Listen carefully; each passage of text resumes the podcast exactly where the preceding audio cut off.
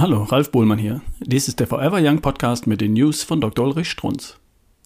Der geheimnisvolle Filter. Heute mal eine Ausnahme. Heute möchte ich Ihnen eine der viel häufigeren Mails abdrucken, die mich täglich erreichen, von denen Sie aber nie etwas hören. Die Mehrzahl der täglichen Nachrichten.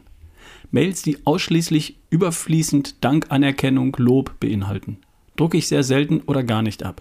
Sie verstehen selbstverständlich weshalb. Ihr spontaner Gedanke wäre so ein Angeber, womit Sie recht hätten. Nur lese ich täglich solche Lobeshymnen und mache mir so meine Gedanken. Viele von Ihnen sehen mich viel zu idealistisch, zu weit hoch droben. Bin ich überhaupt nicht. Denn ganz selbstverständlich stehe ich auf den Schultern anderer.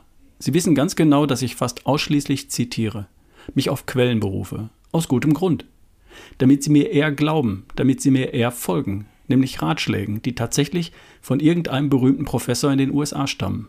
Ich bin ja nur der Zwischenträger. So, damit wäre das geklärt. Tja, wenn dann nicht noch die Sache mit dem Filter wäre. Sie alle haben langsam mitbekommen, dass sie von mir hören, erfahren, beraten werden, nur mit Fakten, die durch mein ganz persönliches Filter gegangen sind. Das meiste von dem, was ich erzähle, habe ich persönlich ausprobiert. Wahrscheinlich alles. Habe ich persönlich in meinem Blut gemessen. Beispielsweise habe ich zehn Jahre lang jede Woche mein Blut kontrolliert. Meines Wissens hat das noch nie ein Arzt, ein Mensch auf dieser Welt getan. Dieses persönliche Filter unterscheidet meine Ratschläge von den meisten anderen Ratgebern, die sich ja alle ehrlich bemühen, Literatur lesen, Fakten sammeln, häufig auch ihren eigenen Marathon nacherzählen. Nur bei mir ist das ein allgemein gültiges Grundprinzip geworden und das spüren Sie. Das nennen Sie authentisch. Man riecht, fühlt, schmeckt das.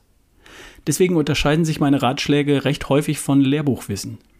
Immer wieder staune ich über Ingenieure, Sie kennen meinen lächelnden Spott, die streng nach Lehrbuch meine Ratschläge messen und verwerfen. Die Prozentzahlen Eiweiß oder Fett würden nicht stimmen. Tja, ich hab's getan. Ich hab's ausprobiert. Ich bin viele verschiedene Wege, oft Irrwege gegangen, bevor ich eine Schlussfolgerung als richtig an Sie weitergebe. Wissend, dass das selbstverständlich ein subjektives Verfahren ist. Nur, der Mensch ist nun einmal subjektiv. Jeder von Ihnen. Jeder ist nämlich mit seiner Molekülstruktur anders aufgebaut.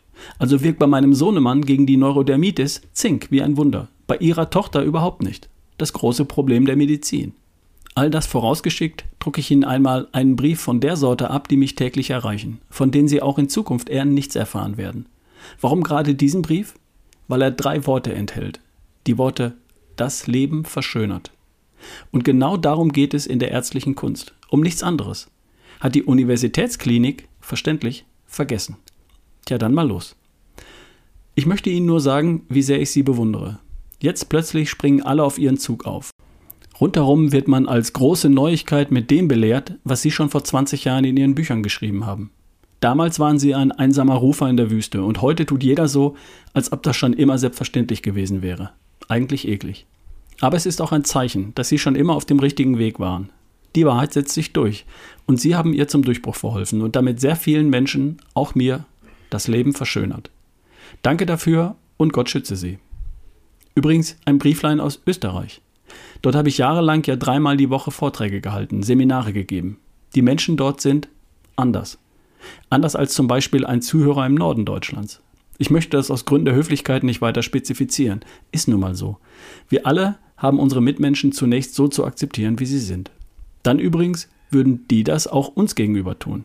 Vielleicht war das gerade die Antwort auf die ewige Frage, weshalb es Krieg unter den Menschen gibt. Das war eine News von Dr. Ulrich Strunz, vorgelesen von Ralf Bohlmann hier im Forever Young Podcast. Bis zum nächsten Mal.